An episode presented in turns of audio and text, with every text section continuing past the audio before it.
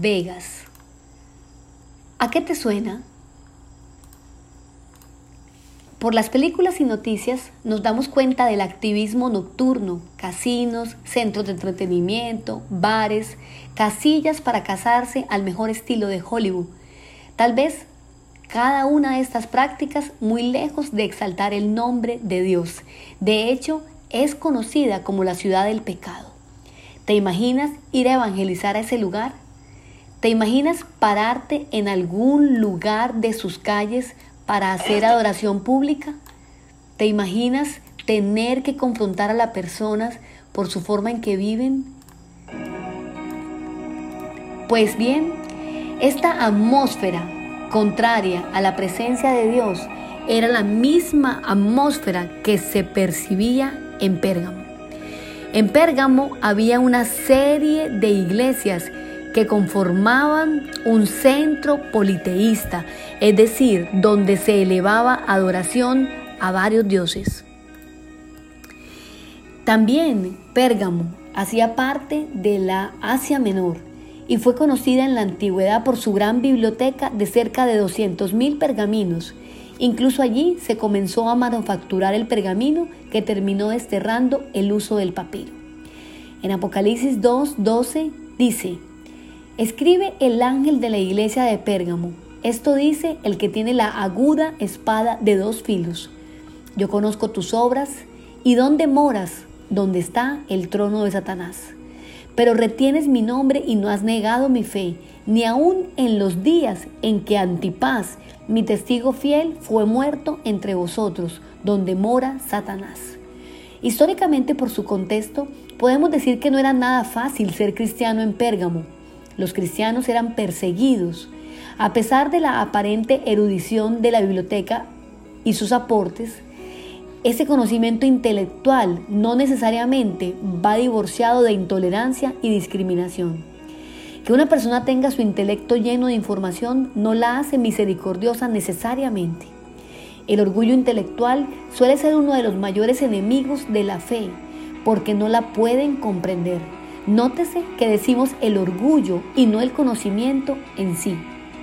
En medio de un lugar tan peligroso, tan hostil, sufriendo las peores circunstancias, ellos se mantuvieron fieles y fueron valientes. O sea que el hecho de que vivieran en un lugar donde Satanás mismo tenía su trono no era el verdadero inconveniente. Hoy vivimos en una sociedad que no difiere mucho de la de aquella época solamente que todavía no peligra nuestra vida. Pero el intelectualismo soberbio, la adoración al sistema, la idolatría mezclada con superstición de la llamada nueva era y la intolerancia de los grupos progresistas hacen el caldo de cultivo perfecto para la resistencia de la iglesia. Cuando la palabra dice en Apocalipsis 2.13, sé dónde vives, allí donde Satanás tiene su trono. En Pérgamos Satanás tenía los ritos, las ideologías y las soluciones que imitaban la salvación y el mensaje de Dios. Es lo que el enemigo nos ofrece para que no escojamos a Dios.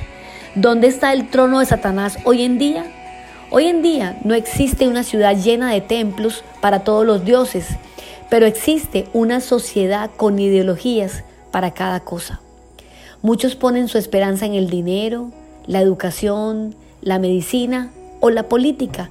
Y aunque todas estas cosas son buenas, no son Dios. Jesucristo no es una ideología humana, Él es la verdad de Dios. Cuando nos empezamos a entretener con ideologías como parte de la verdad, entonces convertimos a Jesús en una ideología más. Y eso es lo que el mundo quiere hacer. Quizás hoy en día no nos maten físicamente por nuestra fe, pero sí nos cancelan culturalmente. Apocalipsis 2.14 dice, tengo unas cosas, unas cuantas cosas en tu contra, que toleras ahí a los que se aferran a la doctrina de Balán, el que enseñó a Balac a poner tropiezo a los israelitas, incitándolos a comer alimentos sacrificados a los ídolos y a cometer inmoralidades sexuales. Un cristiano no solo cree lo que la Biblia enseña, sino que lo confiesa. La Biblia es la verdad de Dios, tiene los principios de Dios y revela a Jesucristo como la única verdad en el cielo y en la tierra. Apocalipsis 2.16, por lo tanto arrepiéntete. De otra manera iré pronto a ti para pelear contra ellos con la espada que sale de mi boca. Si no hay arrepentimiento, nos quedaremos con los dioses que solo ofrecen, pero no cumplen.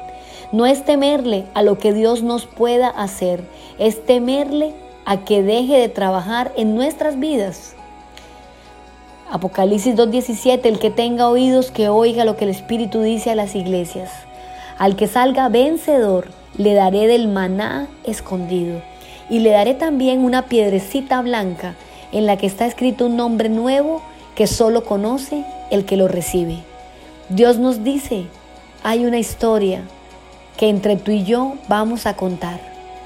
Pero necesitas verme no como una ideología más, sino seguir confesándome como la verdad. Creamos que tenemos un nombre en el cielo, que hay una invitación con nuestros nombres y que si somos fieles a Cristo nos va a recibir en la eternidad y viviremos con Él para siempre. ¿Cuál es el llamado de atención? A pesar de todo lo mencionado, no se da ninguna advertencia relacionada al gobierno del enemigo en esa región. Escucha esto, la alerta es interna.